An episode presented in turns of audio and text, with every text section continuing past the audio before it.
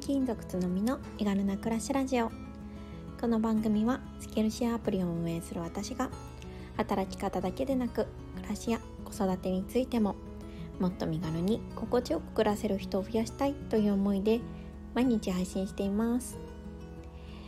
えー、今日はですねお疲れ様です、えー、金曜日ということでえー、本当の花金ライブをしたいなと思って今ライブボタンを押してみました。お疲れ様です、えー、金曜日。そう金曜日ですね。もう早い。1週間あっという間ですが皆さんいかがでしょうか、えー、私はですね今日そうそう初めてねあの金曜日に、えー、夜のライブをやろうって思ってそう8時半にねやろうって決めて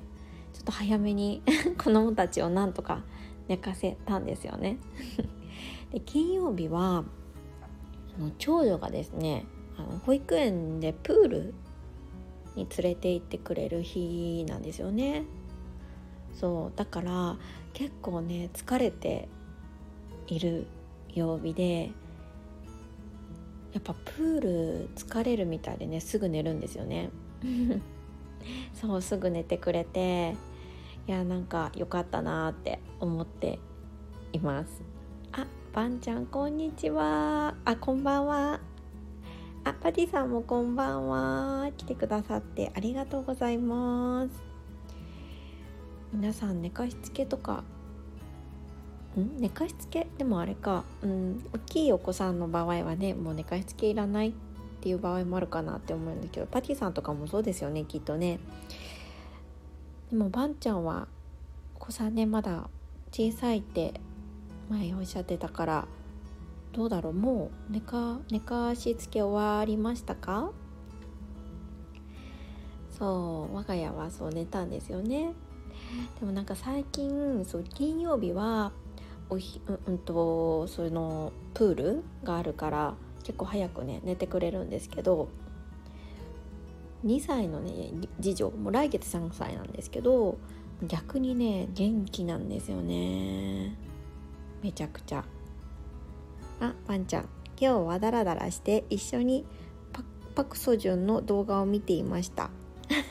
パクソジュン？ああの韓国の俳優さんかな？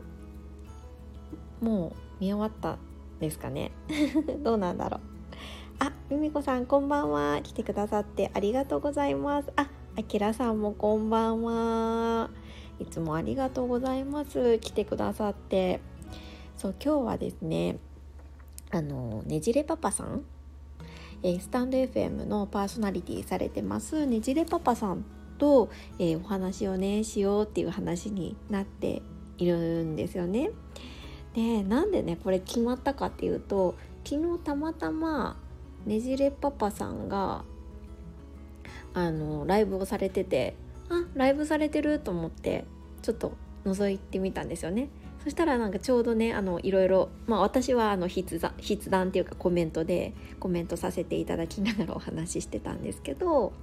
そうなんかしたらなんかねじれパパさんがなんかいつかライブしましょうって言ってくださって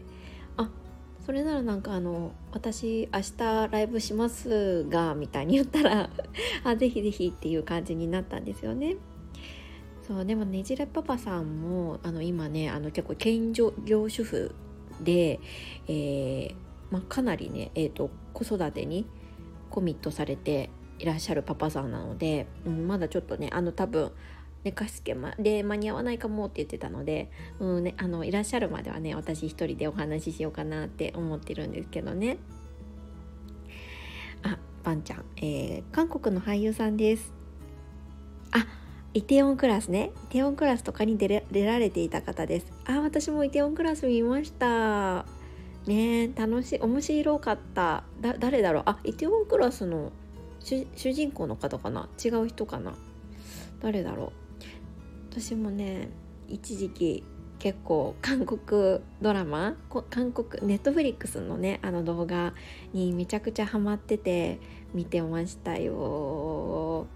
かっこいいですよね韓国の俳優さん。あゆこなママさんこんばんは。来てくださってありがとうございます。え、ゆこなママさん。あちょうど仕事の休憩時間に当たりました。いやーお疲れ様です。か。こなママさん夜勤かな？今日は夜勤ですかね？ね確かえっ、ー、と医療職だったと、えー、記憶してるんですけどそうだったかな？あパンちゃん主人公の方ですよ。あそうなんですね。主人公がえっ、ー、と名前。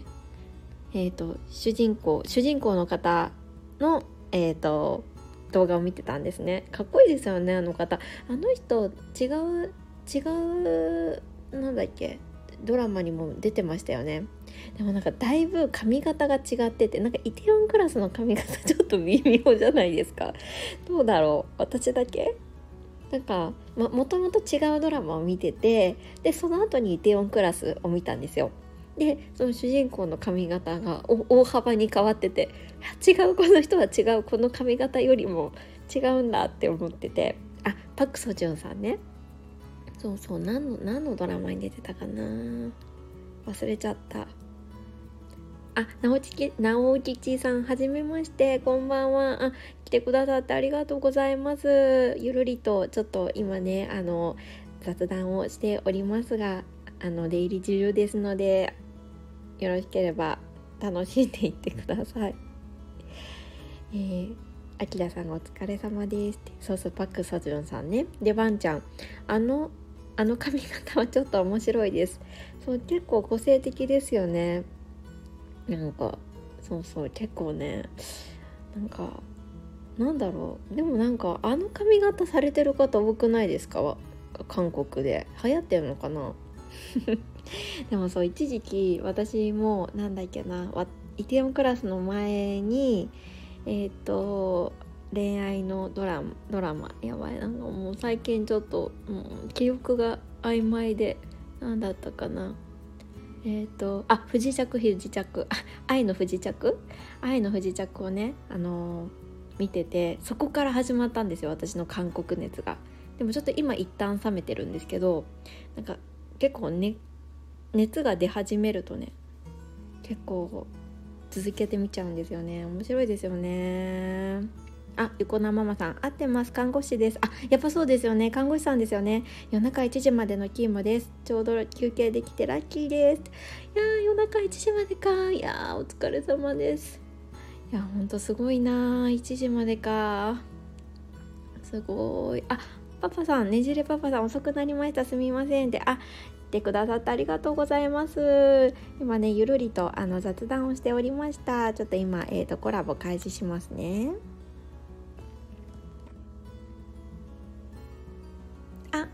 ねじれパパ。あ、どうも、すみません、遅くなりました。とんでもないです。お疲れ様です。ちょっと実は今もまだ、大苦戦中で、ちょっと妻にバトンタッチを お願いしてですね。ね大丈夫ですか？あの、おそらく悲鳴が聞こえるかもしれませんが。ええなんかごめんなさい、逆に忙しいしまって。あの、下の4歳の子がですね、ちょっとあの、食事中に寝ちゃいまして、そうなんですね。7時のですね。で、あの、もうこのまま朝まで寝るかなと思ったら中途半端なところで起きちゃってる。そうなんです。それで今、あの、なんというか、あの、もう方向みたいな感じで、こう、ブワーっとこうなっちゃってるので、うんうん、もうこうなるとですね、男の出番はなかなかないということで、もう気持ちよく妻にバトンタッチをお願いして、参加させていただいているという状況です。遅くなりました。すいません。とんでもないです。今ちょっとあの 韓国のドラマの話を してました。皆さんと。あ、ばんちゃん、愛の不時着まだ見れてないです。早く見てみたい。え、ばんちゃん見てください。ぜひ。あのめちゃ見見たことあります？パパさん。いや、ないですね。最近もテレビも大人見れてなくて。もう、属性から離れまくりで、ちょっとあの、むしろこの場を借りていろいろ学ばせていただかなきゃみたいな、3週ぐらい送って、ブームがやってくるみたいな感じになってます。なるほど、なるほど。いや、なんかすごい、私も普段はテレビ見ないんですけど、ネットフリックスはよくね、ちょっとあの、このライブが始まる前もちょこっと見てたんですけど、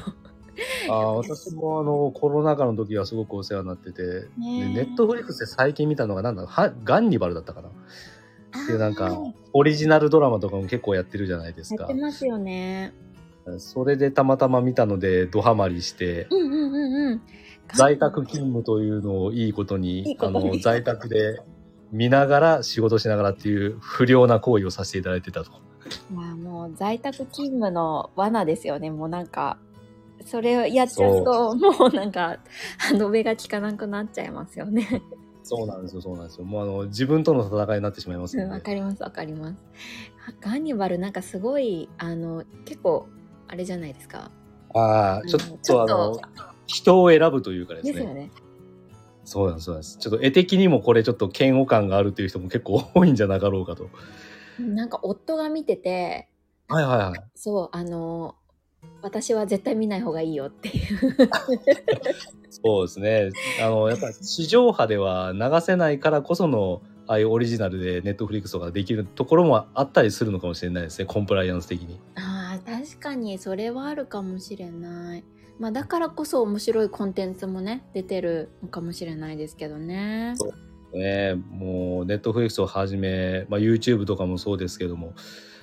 やっぱりあのテレビではできないことっていうのでいろいろ展開されるケースも多いので、うんうんうんう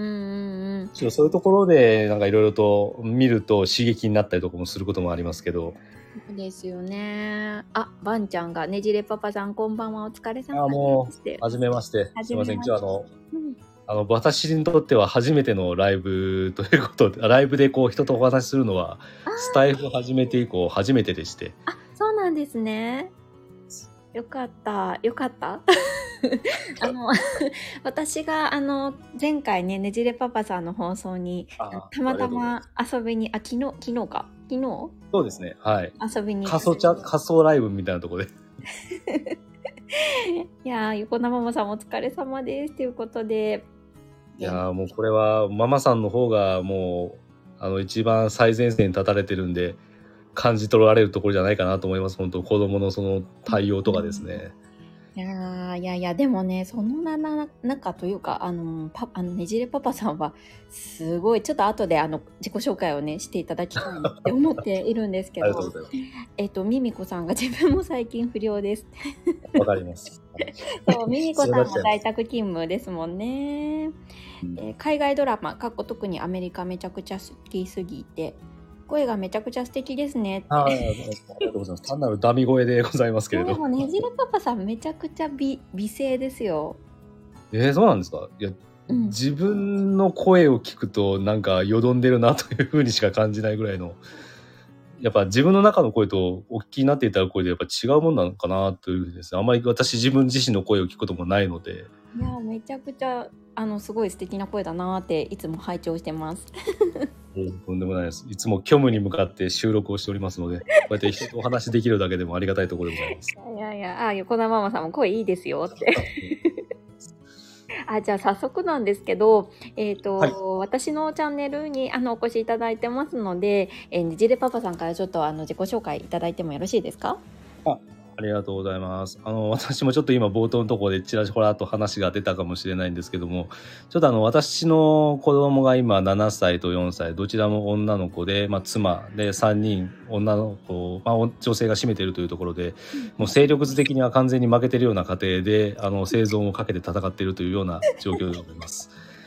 で、あの、もう本当今までですね、あの、外資系の、まあ、製薬会社に勤務していたんですけども、ちょっとあの7月末でちょっと退職することになって、まあ、新事業を立ち上げるというところもあるんですが、ちょっとあの、まあ、あまりこう隠すようなことではないんですけど、ちょっと上の子もすでにあの不登校気味に小1なんですがなってしまっているというところや、あと、まあちょっと発達的に特性があるっていうところもあって、ちょっとあの私も妻もフルワーカーでしたんでですね、ちょっと7月以降、本当は東京に転勤というふうに言われてたところがきっかけで、ちょっといろいろ家族会議を経てですね、これ片っぽに任せていけるような状況じゃないっていうふうに、まあ、家族内で決めたというところもあって、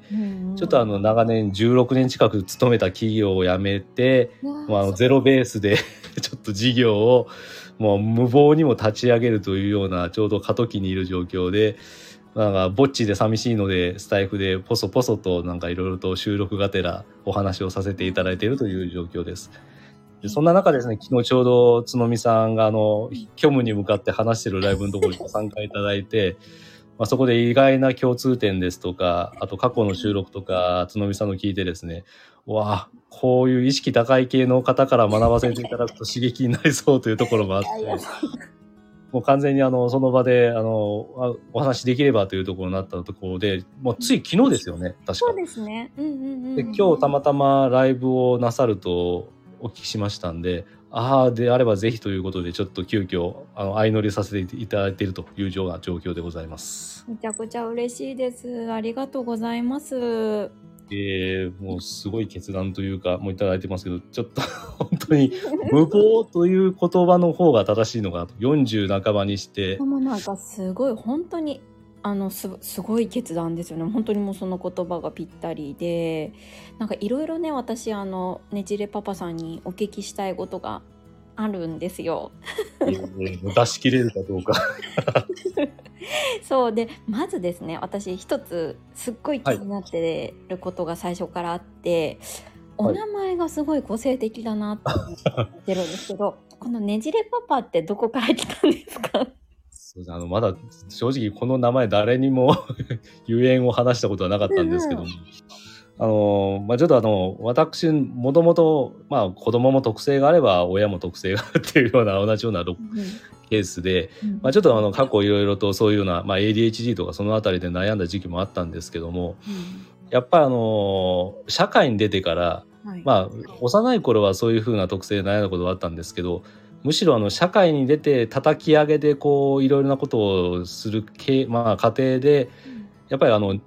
まあ、プラスの意味で言うと、まあ、一般の方がなられるようなちょっと特殊な発想とかをあの打ち出す方なタイプでしたんで。あのまあ、ビジネスパートナーや諸先輩方からはお前は本当に発想がねじれてるなといったところがまず第一上がってきたのが一つとあとあのまあ子供がちっちゃい時に育休を取ってですね、うん。あの子供のケアとかにも当たってたんですけども、まあ、子供の抱っこしながらこういろいろとやったりとかあの川の字でこう寝てる時に子供に蹴られたりとかして、まあ、寝違えたところがいまだになんかムチ打ちになって痛くてですね。本当です首がねじれてるというところもあってじゃあかけてねじれパパにしようかと。いうような安直な発想で名付けたっていうのもあります。むしろ深いですよ。そんそんな結構エピソードがあるなんで へえすごい。あそういうことなんですね。いやわかりました。なる人ほど。前でお話しさせていただくのも恥ずかしい限り。いやでもなんかすごい素敵ななんあれですね。お名前だなって。しかもなんか結構覚えやすいし誰でも読める。そうですね。まあ、あの、二度見をしていただけるような名前になって、あの、うんうん今となっては、ああ、よ、よかったのかなと 勝手に思っているところでもございます。結構私衝撃えねねじれ？と思ってなんでねじれなんだろうってずっと思ってたんですよね。いろいろとねじれてるのがゆえんかなというところがなるほ全てですねる。ほど、えー、そういう掛け合わせだったんですね。なるほど。あ皆さんのコメントもいただき、本当ありがたい限りです。ああで、あきらさんもフォローしましたよって。りがとうございます。で、ミミコさんもねじれパパさんすごい決断だと思います。いろいろフォローさせていただきましたということですね。いや皆さんぜひちょっとねじれパパさんの本当情報発信なんか本当専門的ですしあのそれこそこうまあ特性発達特性のあるお子さんはもちろんのことなんか普通にこうなんですかね子育てにまあ私も含めですけど悩んだ悩んでる人とかにもねあのこう結構直に響く内容が多いんじゃないかなって思うのでそうすごいおすすめおすすめというかなんか 私誰誰目線って感じですけど。えー、もうあの私まだようやくスタイフを始めて50回なんとか収録ができる状況のところで、もう角見さんの配信を見てるともうえー、見けたどころか150えーしかもあの直近の放送でお話になってましたけど6ヶ月ですか？毎日。5ヶ月。うん5ヶ月。5ヶ月ぐらい毎日収録なさってるっていうのを聞いていやーもうその継続力は凄まじいなと思ってですね。いや違うねもうなんか本当結構自己満足みたいになっちゃってはいるんですけどね。でもなんかもうそういやいや私はまだ全然なんですけど。あ歌木さんもこんばんは。今から参加させていただきます。ということでありがとうございます。ありがとうございます。嬉しい。で直吉さん、えー、子育てしながら音声配信お仕事ライブ皆さんのこと尊敬しかないです。っていうことですね。ねありがとうございます。そんないやなんかライブ？でもなんか楽しい楽しくないですか？音声配信。どうです？そうですね。あの、やっぱ意外だなと思ったのがですね、うん、やっぱあのテキストベースで、今まではどちらかというとあの SNS の方ですよね、ツイッターとかあの辺りで、まあ、自分の思うままのことを言ってたんですけども、うん、やっぱりテキストベースでやるものと、自分がこう思い立ったことをこうやって音声で出すっていうのは似てるようで全然違うなっていうふうな気がしていてですね。あの、やっぱりこう、生の自分の考えを、あの、まあ、文字起こしっていうような過程をポンと外すことができますんで、うんうん、やっぱりもう直接ストレートになんか思い立ったことをこう言えるっていうような場が、やっぱこういう音声配信の一番いいところかなとも思ってますし、あとやっぱこういうリアルタイムでこう、まあ、今回ライブ初めて参加させていただいて、いやこうこういうような双方向で対話ができるっていうのは、そう楽しいです、ね、なかなかないですもんね。いや本当にそうですよね。なんかこうあと音声のいいところってなんかこう自分の中での結論が出てないこととかなんかその思考の途中みたいなのを、うん、なんとなくこうぼんやりこんなこと考えてますってことが言えるのが私いいなって思っててそうですね、うん、うん、なんかこう言語化がうまくできないけどちょっと話してみますみたいなのがなんかなかなかこう文字だともう見えちゃうし見えちゃうというか、うん、うん、なんかちょっとやりづらいじゃないですかそれって。いやそうですね。まさしくその通りであの、やっぱこういう、なんていうんですか、アウトプットして、自分の喋ったことを耳で聞いて、またこうやってやってるとですね、なんか自分で配信してるんですけど、次のアイデアが浮かんできたりとかですね。わかりますわかります。そうですよね。うん。そういうのがあの体感できるっていうところが、こう音声配信の一番いいところかなっていうのはやっぱ感じますよね。やってきてみて。うん、いや、本当に。そうだからなんか結構毎日今ねやってるっていうことを言うと割とこうねあすごいですねって言っていただけることもあるんですがなんかすごなんか私はすごいなんかうん、楽しくて なんかむしろちょっとやらない、うん、それが一番、うん、一番の動機だと思います。本当楽しいっていうのがですね。ねだからこうむしでもこうやって聞いてくださってる方がいるからっていうおかげも本当それが一番なんですけど。間違いないですね。いや本当これねだどなたも聞いてくださらなかったらこれはできない。まるで昨日の私みたいにあの角見さんが来ていただけなかったら完全に虚無に向かってやってるライブでしたんで。いやでもなんかやっぱりいいねとかコメントがもうなんか予想像以上になんかこう力になるというか、うん、原動力になるなっていうのを、まあ、私この発信活動昨年の末から始めてるんですけど、うん、こんなにすごい力があるんだなっていうのをね感じました。そうですね。むしろ本当にあのそういう反響いただけるだけでもなんかこうやりがいを感じることもできますし、あとやっぱ自分のその発信に関してもやっぱりもういろいろと考えたところをもうちょっとブラッシュアップしてお伝えしようっていう気にもなるので、うん、やいい好循環が生まれるって感じはしますよね。そうそうなんですよね。でなんかこう出せば出すほどというか自分が考えてることを出せば出すほどなんかまた言いたいこと出てきませんか？そうそうそう芋づる式にこう出てきますんで、うん、収録しててどこで切ろうかなっていう悩んだりすることもやっぱりあります。なんかね脱線しちゃうんですよね。しますあります。そうだから面白いなって思っててなんかこう毎日何かしら出してるとそのうちなくなるんじゃないかなって最初思ってたんですよね。うん。でもなんかそんなことなくてなんか逆にあ自分こんなこと考えてたんだって分かるとあじゃあ今度ここれについて話してみようかなみたいな。そうですね、うん、なんかこう音声配信しながらマインドマップでしたっけ？ああいうのもねやってるみたいな感じで一つのテーマやってたらなんか4つぐらいまた分岐していってとかなんかそういうふうな感じで広げていくとなんか松野美さん言われたネタに尽きるかなと思いきや実はネタネタがどんどん広がっちゃってるみたいな感じがあるので、うんうん、案外ネタには困らないっていうこともあったりもしますしね。ね面白いですよねこれがまた。本当あでゆこなママあばんちゃんがまさかねじれの掛け合わせだったんですね。こんな没ネタみたいな感じで。ゆこなママさんがねじれの由来すごい聞いてくれたつのみさんもすごい。うたすきさんインタビュアーの。力量ならではでございます。で、こいちゃん、あ、こいちゃんもこんばんは。来てくださってありがとうございます。え、うたすきさんがねじれパパというお名前インパクトありますね。ねですよね。いや、本当に。あ、ぐーたら母さんも、こんにちは。で、こんにちは。ここんばんは。えっ、とね、あ、こんばんはですね。ねじれパパが。えー 見てました。で、あ、発達特性のことを発信されているんですね。興味ありますということあであ。りがとうございます。もうこれも私も体感したことと、やっぱり子供がそうなっているということと、あとが運よくあの私も子供も見てもらっている先生とまあいろいろタイアップしていろいろ発信ができるっていうタイミングにもなりましたんで、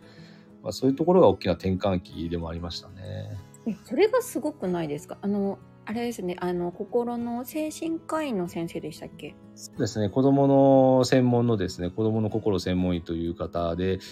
まあもともと小児科で勤務なさってたんですけども、うん。まあ、そこからあの子供向けの精神科ということで、まあ、発達特性持たれてる子だけじゃなくて、まあ、心身症とか、まあ、そのあたり悩まれてる人とかを結構あのご覧になられてる方で、まあ、うちの子も非常にお世話になっているという方でもあります。それはあのリアルで、えー見ていただいていた先生そうですね。完全に見てもらってますね。今も現在。進行形。で、その先生に、え、ねじれパパさんがお声掛けした感じなんですか？まあ、そうですね。あのちょうど、まあ、そういうたまたまあのその先生が抱えている悩みがですね、うん。まあ、良くも悪くも最近あのメディアとかは SNS もそうなんですけど、い、ろんなところであの発達障害っていうのは昔は全然注目されてなかったんですけども、うん。今もう見ない日はないんじゃないかぐらいいろんなところで、うん。まあ、報道されてるというところもあって、まあ、そういうふうな認識が上がるっていうのはすごくいいことなのかもしれないんですけども、例えばあの小学校1年生であの足し算が2桁になった瞬間、まあ、あの周りの子についていけなくなったとかうんあのちょっと喫音があって発語がうまくいかないっていうような、まあ、それはあの後々時間経っていけばある程度定型発達で乗っていくんですけどでもやっぱ今報道されているところが合わさっていくとこの子もひょっとしたら発達の何か遅れとか特性があるんじゃないかってお思いになられる親御さんが多いみたいなんですよね。確かに。でその方々が今その数少ないその小児精神科医のところに殺到している状況のようでして。ああ、そうなんだ。で本当にあのすぐにでも見なきゃいけない方とかもいらっしゃるんですけどもうん。もうその方の予約とかがもう数ヶ月待ちとか半年待ちみたいな状況になってしまっていてああ、そその誤解を解かないといけないっていうところで、まあ、あの問題となるところと問題とならないところの線引きを何とかあのご家庭で選別できるようなあのとか親御さんの苦労というのをちょっと取り除けるようなあの事業をしたいということだったのでちょっとお手伝いをというようなはい。その話を先生からこう直で聞いて私ねじれパパと申しますがっていう感じで。そうです。いやねじれパパその時は実名ですけどねまさか 確かにあのねじれパパっていうペンネームみたいなニックネームでやってますって時には二度見は確かにされました。ねじれ なるほど。でそれで、えー、ともう先生が「あもうぜひ」みたいな感じで一緒にこう授業そうですね。もうやっぱりちょっとあの思いのほかあのそういうふうな、まあ、お悩みになられてる方も多いですしうん極端な話あの発達特性がなかったとしてもうん。実際にその親御さんや子供が悩んでいるのは事実ですので、うん確かに。はい、となるとあの今度一番何が問題かって言ったらそのケアをなさる親御さんの方がちょっとメンタルダウンしてしまうようなケースも今問題になっていますので。あそこのところをうまくこう溝を埋められるようなちょっと啓発的な事業がニーズがあるんじゃないかというところでですね今取り組んでるっていう状況です。なるほどですね。なんかあのそうねじれパパさんの放送過去過去放送をちょっと拝聴した時に、あありがとうございます。うんなんかこういろんなこう今ねあの情報が出回っていて親自身がいろいろチェックができたりする。こううんサイトあそうそう。気軽にこうチェックとかできたりしてでなんかこう何点以下だとグレーかもみたいなのが出るとうん。やっぱりこう不安になってでそれでこうクリニックに受診してでも実は別にそのグレーとかそういうのでなく普通のそねあのべあの普通の発達の人もそういう風になっちゃう、なうんなんですかねこうちょっと不安を煽ってしまうようなこう情報とかもあっていろいろこうねあの問題になってるみたいなお話がありましたよね。そうですね。あの、うんそういう精神学会ですとか、あの、いろいろな小児精神学会とかいろいろあるんですけども、うんそういうところからちょっと警鐘も鳴らしてる状況でして、ああそうなんですね。はい、本当だったらあのその発達検査なんてあのもう何時間もかかる検査を経てうん知能指数検査もありますしいろんなものを経て本当にその方は、まあ、そういうふうな疾患になるのかっていうのを判定するんですけども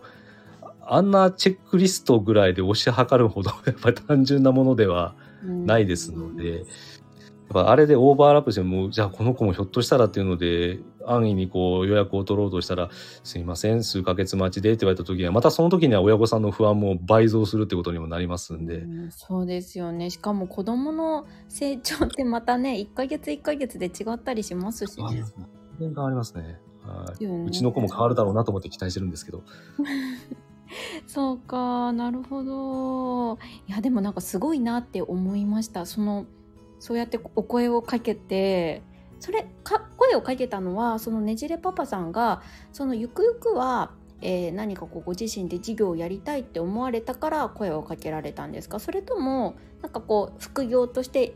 もともと製薬会社であの会社員とふしてフルタイムで働かれていたわけじゃないですか。そうですね。うんはなんかそうそうそれをの傍らにやるつもりだったのか？それともこうゆくもう完全にもう今のその本業はやめてねじれパパとしてそういうなんかこう事業をやっていこうって思われていたからそれを見通してっていうことがあったんですか？どっちでい。すか？鋭い質問ですね。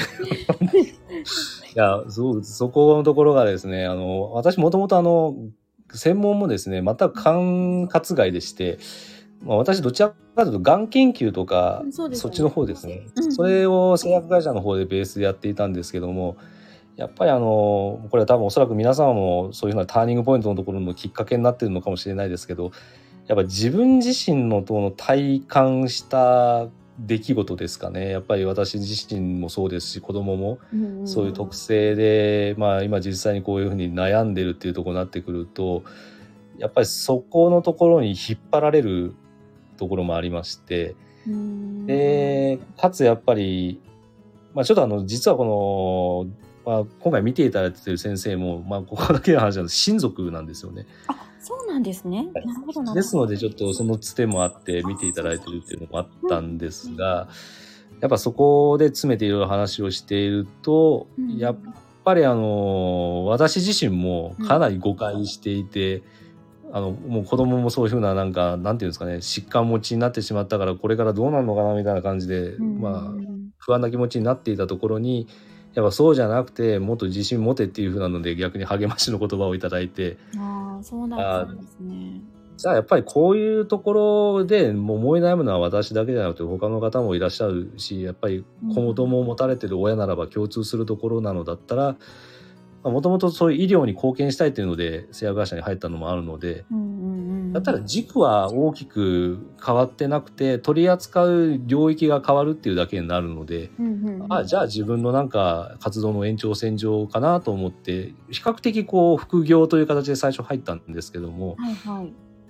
まあ、比較的こんな早い段階で主なメイン業務になると自分自身でもね思ってなかったんですが、でもそれはなんかこう事例がこう東京に出てっておっしゃってました。よそれがきっかけでもう単身赴任をするかそれともねあのもう辞めるかねどうするかみたいな感じでそうですね。会議だったんですもんね。もしこれで押し切って単身赴任行ってたらうん。数年後帰った時にはあの母艦が沈没しているかひょっとすると見慣れない紙が一枚ペラってこう出てそうな気がしてですね。うーんやっぱりねこうねじれパパさんの、ね、放送でもおっしゃってましたけどやっぱりこう何のために働いてるのかっていうところに立ち返ると、まあ、もちろんね、お金を稼いでこう家ぜ家族を養ったりとか幸せにすることっていうのはもちろん大切だけれどもやっぱりね結局こう目的を失ってしまうとなんかこう働くことの意味が分かんなくなってしまうみたいなねこともねおっしゃってましたよね。そうですよね。うんやっぱりご家族幸せにしたいからお金を稼ぐっていうところもあると思いますので。そうですよね。うん。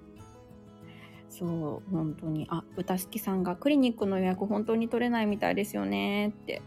そうなんですよ。これ冗談抜きでですね、本当にあのひどいところだったら半年以上待ちっていうのがざらにあるので、いやうんあの普通じゃないですもんね。今困ってるのに半年待ちって言われた時に、は？っていう風になりますし、ひょっとするとあの学年がもうその中で上がっちゃう子だっていう中にはいらっしゃるわけですので、そうですよね。うんそれってなあの小児専門のあの精神科医が少ないからなんですか？それともそもそもの母数が多くなってるからなんでしょうか？ああ大事ですね。両方あると思います。あそうなんでだ。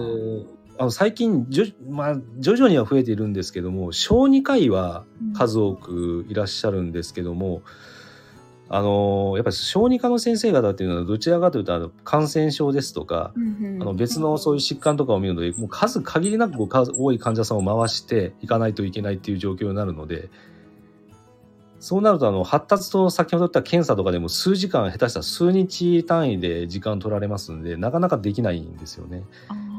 ほど。なので役割分担で小児精神科医で分かれてるんですけどその方々の母数はまだまだ少ないのでやっぱそこに殺到してしまうともともとマンパワーそのものが足りてないってことになりますので結構後手に回ってしまわざるを得ないっていう状況にはなりますね。いやーでも今見てほしいのにねなんかこう数ヶ月後って言われた時のね結構こうショックショックですよね。それねえー、みたいな感じで私自身もし言われたらそれは それでちょっとでも路頭に迷っちゃいますよね。本当に。本当にそうですよね。あ横名ママさんがあのこありがとうございますということでお仕事頑張ってきてくださいあありがとうございました。ありがとうございました。本当に来てくださっていやー横名ママさんもねあの看護師さんであの医療関係のね、お仕事されてるから1時夜中の1時までって1時半だったね。いや純也ですね。激しい。ねもう尊敬しかないそん お仕事すごいなえその手前まで聞いてくださるってことだから本当すごいですよね。いや本当に。あでえっ、とあきらさんがえっ、と今はどちらにお住まいなんですが差し支えなければ教えてくださいあの私福岡に住んでおります。九州九州ですよね。でだからえっ、と本社が東京の会社ってそう。でもそうですね。もう外資系あるあるで大大概東京になりますんで。そうですよね。もうじゃあその製薬会社の時はもう全国転勤みたいな感じだったんですか？そうですね全国転勤。いやただあの私の場合は専門職ですんで基本東京本当は東京にもっと早くから来いと言われてたんですけども。あそうなんですね。なのであのちょっとこれ不謹慎ではあるんですが、まあ、コロナのおかげではいはい。在宅っていうのが認められたのでこの3年間はあの助かっていたっていうような背景もありますね。あなるほどなるほどでこの度東京事例だったっていう感じだはい、もう断もうこんな5類に移行して対面に戻っている中で断れる道義がありませんので。なるほど。いやでもなんか私あのーすごいすごいなってねじれパパさんの放送とか聞きながらすごいなと思ったのが管理職でで、えーとは初めて育休取られたんですよね。そうですね。あの時はもう周りからごどみされるぐらいのリアクションでしたけど、はあっていうやっぱそんな感じだったんですね。そうですね私の会社で管理職で育休取るのは私のが初めてでしたのでうんしかもかなりのプロジェクトが動いてた中でのあれでしたんで、まあ、向こうから見たら本当に何言ってんだこいつはっていうレベル感だったのを顔色見てもあの感じ取ることができたぐらいですね。いやすごいえきっときっと結構なあの大きい会社さんですよね。そんな中ぐらい中ぐらいですかねもっと大規模なめあの会社さんはたくさんありますんで、まあ、その中の中堅どころにはなるかと思います。いやすごいなぁと管理職でしかも初めてでっていうところがでそこでまあねじれパパさんが最初の道を作るみたいな感じでねあの動かれてたっていうのを聞いてえーすごいって思いました。もう完全にあれは自分のためみたいな感じで最初、うん。いや、あの時もちょっともう上の子がもううん特特性持ちっていう段階での第2子のタイミングでの育休でしたんで、はいはい。ややっぱりもうちょっと妻の方から持たないっていうことはやっぱ散々言われてましたんでですね。うん。なんかもうそれはねじれパパさんの目から見てもあちょっとこれは自分がこう育児にコミットしないとまずそうだなみたいな感じがあったんですか？そうですね。やっぱり、まあ、特にあの第一子の頃に私は育休は取れませんでしたので、うんうんうんあの時のあのやっぱ妻のなんかあのなんていうんですかねどう表現していいのか、まあ、あの崩れ落ちるような状況でなんかもう苦しみながらやってるのを尻目に仕事に出たりとかもしてましたんでなるほど。もうあれを見るとですねちょっといたたまれないっていうのもありますしうんでかつ今回その上の子も結構荒れに荒れてましたのでうんさらにあのレベル感がさらに上がった状況でもしこれで仕事をやっていたらそれはそれでちょっと罪になってたかなという気もしますので。えーその時の奥さんはもう割と結構こう精神的にもちょっときつそうな感じでやっぱりそうですね。まずい。ですね。やっぱあの、で、あとやっぱ、もともと仕事もしてましたので、やっぱうん。仕事そのものがやっぱり、まああの、妻にとっての、まあアイデンティティみたいなもんでもありましたんで、あですね。はい。それをちょっと穴開けるっていうところもうん、本人もかなり、後ろめたさを感じていたので、うん。まあ第二子の時はもう早めに復帰してもらって、その間私が面倒を見るっていうことで、なるほど。いやーでもすごいなんかそうやってねこうバランスを取りながらというかこうでもととは言ってもこうねあのなんだろうそういう状況があったとしてもでも自分は管理職でいろいろプロジェクト回してる中って考えてしかもね前例がないってなるとなかなか動けないと思うんですよねでもそこをこう動かれてるだっていうのがいやすごいなって思ったんですよね。いやでももうあの時はもう、もうあんまり考えられなかったですね。やっぱ本当に一番辛いのは、あの、そのプロジェクト穴開けたことで、うん。他に結局やっぱしわ寄せがいきますんで、うんうんだから多分今男性の育休推進とかも歌われてるかとは思うんですが、うんはい。やっぱり、まあその中のトップ2ぐらいになってくるのがもうほとんどやっぱり皆さん言われてるのが他の方々、スタッフに迷惑かけたくないっていうのが、上上がってくるぐらいのものでもありますので、やっぱそういうような構造になっちゃってるっていうのが一番取りにくさになんか拍車をかけちゃってるところでもあるのかなとは思ったりはしてます。なるほど。そうか。いや私も私自身も結構第一子の時に、まあ、ちょっとあのなんだろういうーんす少しこう産後うつみたいな感じになっちゃったんですよね。うん。うん。なんかもう全然上の子寝てくれない子だったんですよもうなんかえどうしえっと赤ちゃんって寝るんじゃないの？みたい そうそうそう。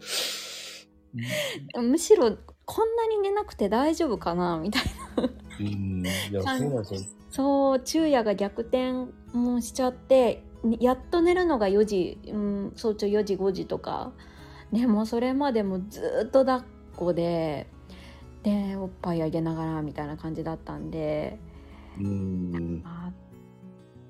大変だったなって思います。あ歌敷さんが予約が取れないなどを知っていたので私も早めに動き出して息子を療育センターに連れて行ったり発達検査もお願いしましたっていうことですね。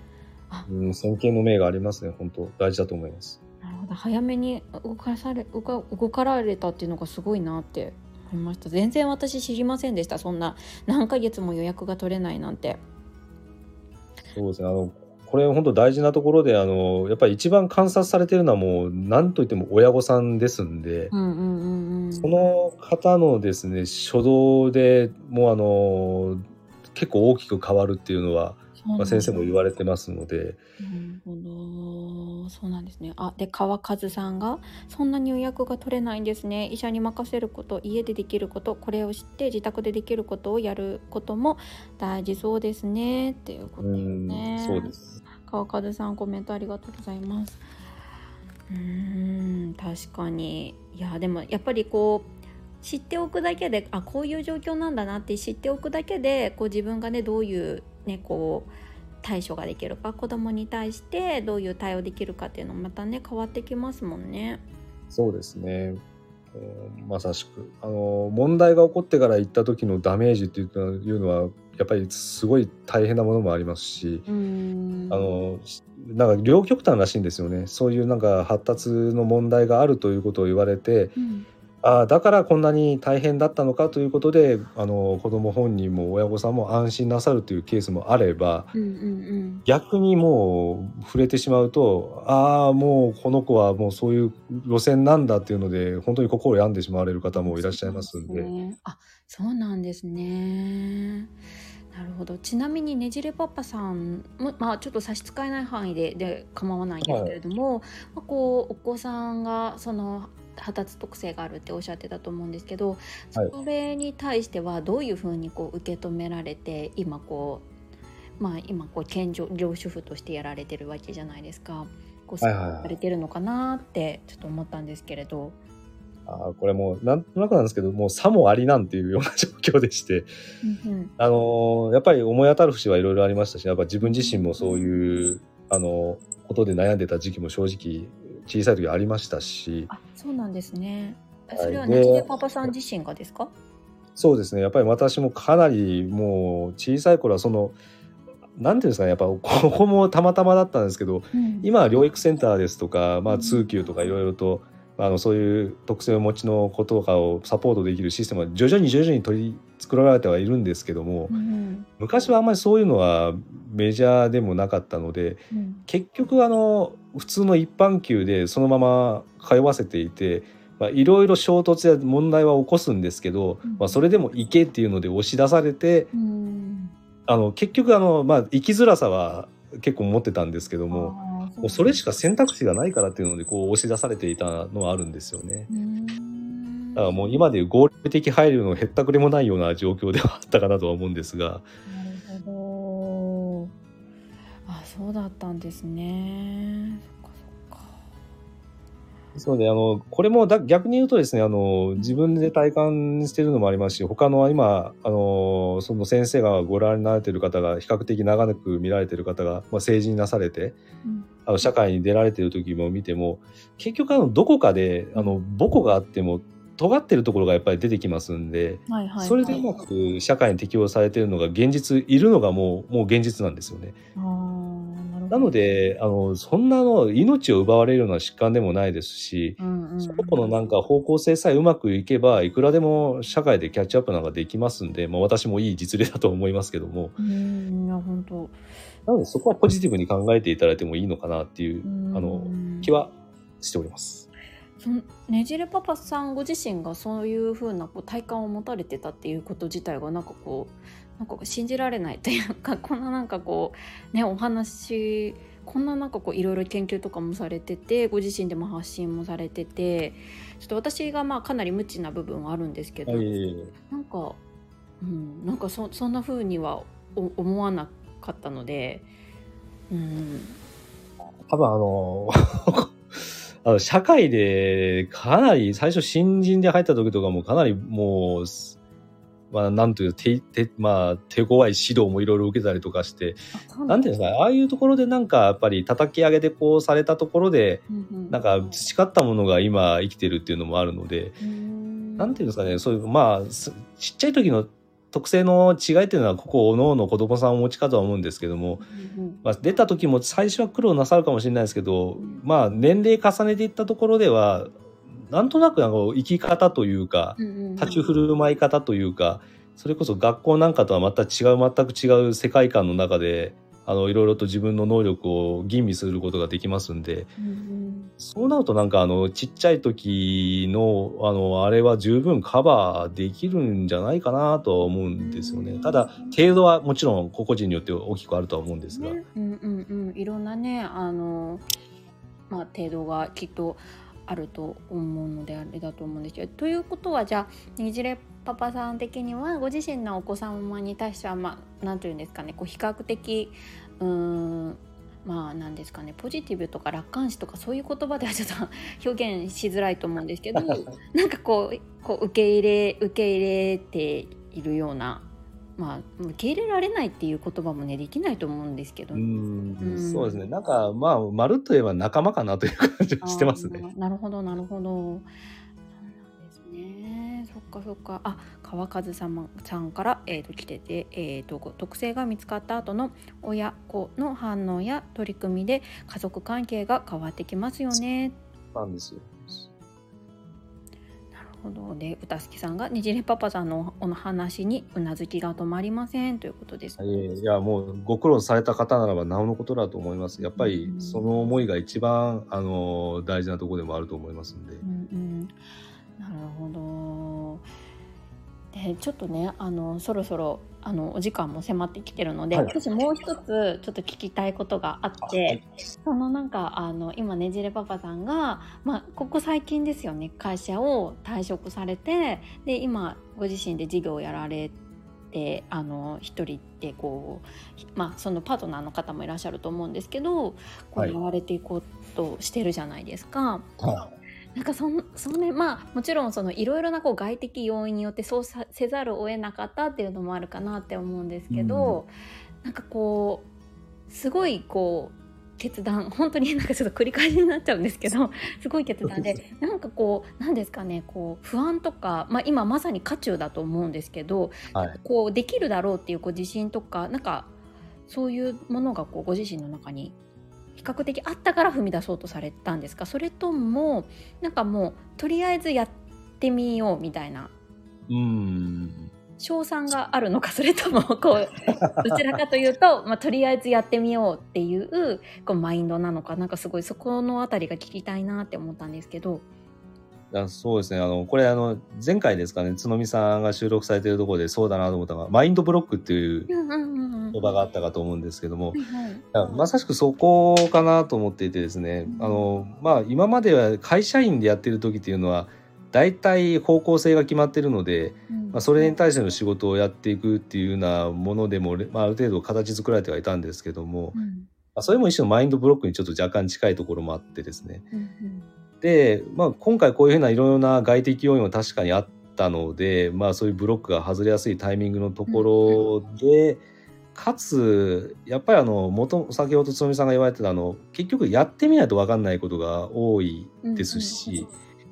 で、まあ、起業なさる方の大半がやっぱりあのもともと自分の中に持ってる思いですかね、うんうんうんうん。動機づけみたいなものがあるからそれに対して愚直にトライをするっていうのが、まあどちらかというと多くの方がお持ちの方ことかと思うのでそこに賞賛っていうのは確かに加わればいいんですけども、まあ、あのいろいろ話を聞いていてその起業された方の話を聞いていて思うのは賞賛は自分で後で作るものでもあるというふうにも言われていたのでめっちゃ名言。そう私もそれで心動かされてです賛は自分で作るんですね、後で。そうですね。うん。だから軸としてはやっぱりそういうところで実際に困っている方がいる。もしくは社会的大義がある。うん。であのこれがまあ世のため人のためになるというのはいろんな動機がそれぞれお持ちかとは思うのでうん。その上にあの、まあ、収益が上がるのかうん。もしくはそこからなんかどんな展望になるのかっていうのはやっぱり動き出してみないと分かんないところもありますんでそこでの結局微調整なさってらっしゃる方が多いんじゃないかなっていうのは感じてますので。まあ、まずは一歩踏み出すところっていうところが大事かなって思ってちょっとトライしてみたっていうところはあります。なんかそれをまあ言葉で表現するのは簡単だけども実際に動けるのって本当にごくわずかだと思うのでいやすごいな。給料日に給料が振り込まれないあの恐怖、うんうんそうですよね。あれがなくなるのかと思うとですね、本当ですよね。もうって思うとこありますよ。いや本当だってまあね社会人だ社会人というかね、まあ、会社員？会社勤めだったらまあねどんな 成績とかねな何があろうとも、まあ、基本的にはねお給料が一定額そうそうねこ口座に振り込まれるっていう。そうそれってでもすごいことですよねよく考えたら。いやすごいですよ。あの生活が担保されるわけですんで。そうね。うんまああでも本当はもうここから先はそういうものがなくなるということになるので、まあ、本当自分との戦いかなとは思ってますんで、ここからが第2ステージかなと勝手に踏ん切りつけてやろうとは思ってはいるところであります。なるほどありがとうございます。ちなみに奥さんはそのねじれパパさんがもうちょっとあの自分でねやってみようって思うって言った時にどんな反応されたんですか？あでも、うすうすは感じていたのとはあると思いますけど、やっぱりあの、先ほどあったやっぱ妻もその子供出産のタイミングから職場復帰までがねかなり、まあ、打つまではいかないかもしれないですけども思い悩んでたところもありますんで、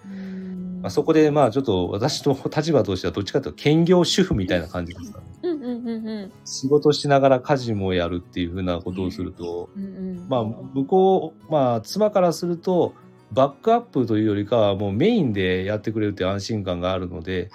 ですね。まあ、妻は妻であの会社員、まあ、仕事人としてやっていけるっていう担保が取れるというところはむしろありがたいと。うんうんうんいやすごいでもなんかその兼業主婦ができるっていうそのスキルを持ち合わせてることもすごいな。もう本当に最初は ABC クッキングからやり直さんといかんかなと思うぐらいのレベルですんで。いやいやいやいやすごいですよ。もううちの夫、まあ、これもマインドブロックかもしれないんですけど いやうちの夫はまあ多分無理だと思う。いやいやでもやっぱあの意外とやっぱそういう本当に直面したらですねなんか逃げてやる人が多いと思うんでですねなる。ほどなるほど。そうですやっぱパートナーがこう妻の方がやってくれるからっていうのでちょっと、うんうんあじゃあ自分のフィールドでっていうふうに思っている男性も多いと思いますんで。まあまあ確かにそれはあるかもしれないですね。ううんん、やっぱり結局ねだ誰かがやらないといけないわけですからね。そうあそこのなんか役割分担があの、まあ、夫婦間でうまくいかれているのであればなんか不満は起こりにくいかなとですね。うん。話し合ってないとなんかなんで私ばっかり育児家事するのよっていうので 本当に怒られてもおかしくないと思いますんで、うんうん、いやそうですよね。いやでもすごい。でもこの兼業主婦っていうこの言葉ってまあなんかあのだんだんこう知られてきてはいますけど実際にやられてる方ってすごい少ないと思うんですよね。かあんまり思っそん多分ですね多分そんなことやってる暇がないっていう方が多いかもしれないですね。ツイッタースタイフとかも含めてですそうですよね。しかもなんかまああんまり男性女性で言いたくはないですけどしかも男性でってうんすごいなって思って。でもなんか逆にそれがこうねじれパパさんの一つのこうなんて言うんですかね新たなこう価値じゃないですけどこうコンテンツそうですねまあ、40半ばにして 兼業主婦っていうのは稀な部類かと思いますんで。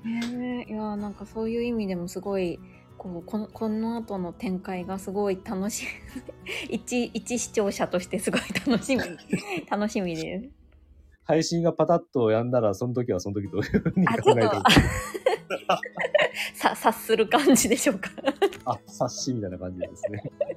でこいちゃんが給料日がない恐怖めちゃくちゃ共感ですということで。もう通帳とかもう見ることなくなるだろうなと思ってますぶっちゃけあの事業用の通帳以外ですねああそっかそうですよね。でもそっか事業事業用の通帳そうですよね。でもこうある程度こうやっぱりこうお金がな、まあ、事業が乗り始めるまでは基本的にはこう切り崩していくような感じになって。そうですね、まあ、妻が働いてる分と、まあ、私がストックしてる分と、まあ、あとは他になんかいろいろと、まあ、投資とかも、うんまあ、なんとか動かしてはいますので、はいはいはい。まあ、あの飢え死にすることはないかというレベル感で 考えてはいます。まあ、でもそういう最低ラインというかこうなんていうんですかねこう生活防衛費とかそういうのも考えて、まあ、これぐらいだったらまあやっていけるみたいなそういうこうちゃんとこう計算をされた上でこう一歩踏み出されてるっていうのがやっぱさすがだなって思いました。えーじゃなかったら多分私もちょっとそういうふうに許してくれるってなんか言ってるかもしれなかったですね。怖いそこはなるほど。いやーなんかすごいたいろいろなお話聞かせていただいてめちゃくちゃ楽しかったです。自分語りをできる場があるとは本当に思ってませんでしたので本当にこういう場いただいただけでもありがたい限りです。いやーとんでもない。なんかすみません。なんか私のですねこの質問能力の低さがすごい露呈してしまって。やいや時間的でかなりあの答えやすかったですよ。いやごめんなさい。なんかねもうちょっとうまく聞けたんじゃないかなって。いやもうこのねライブもちょっと勉強中なんですよね私私なんて初めてですこんな人前でこう スタイフのライブで話すのは。いやなんかね、うん、これもなんかまあできないっていう思い込みを捨ててとりあえずやってみようっていうところから 私も始めてるのでちょっとあのねじれパパさんも共にちょっとい頑張りましょう。ありがとうございます。ありがとうございます。もうあのこっちは暗用は上手っていう感じでうまく誘導いただけたので、あの ここまで喋る。いやいやいやその表現がまたなんか素敵です。昭和のネタではありますけど。あ、あきらさん、ねじるパパさん応援してますよって。ございます、本当。あ、なおきそうですさんが家族一緒なら乗り越えていけると信じています。頑張ってくださいねということですね。一番の防衛ラインがが家族ですね、本当。まさしくその通りだと思います。そうですね。家族はチームですからね。そうですね。いやーこれからがねすごい楽しみですし私も応援しているので配信楽しみにしてますねこれからも。ありがとうございます、本当にはい、。あ、こいちゃんもありがとうございます。お二人とも来てまますすということで、じゃあね、7時間になりましたので、今日はこのぐらいにしておこうかなって思います。あ、歌月さんがフォローしてくださったそうです。ありがとうございます。感激雨あられでございます。じゃあまた、では、えっ、と、今日ね、金曜日で明日から3連休ですか？ね。う。うんん。お子さんもいらっしゃると、あの、平日より辛い3連休になるかもしれません。逆に疲れるってやつですよね。そう。わかります、すごい。あ、ばんちゃんが無知すぎたので、とっても勉強になりました。ね、あ、このあつのみさん、あ、えっ、と、うたしきさんが、つのみさん、ねじでパパさん、ありがとうございました。フォローさせていただきますと、ばんちゃんさんもいただいてます。ありがとうございます。ぜひぜひ皆さん、あの、ねじれパパさん、フォローしていただいて、これからも楽しみに 配信お待ちいただければと思います。頑張ってネタを絞り出します。ありがとうございます。はい、ありがとうございました。皆さんご参加いただきましてありがとうございます。じゃあ素敵な夜をお過ごしください。ありがとうございました。はい、さようなら。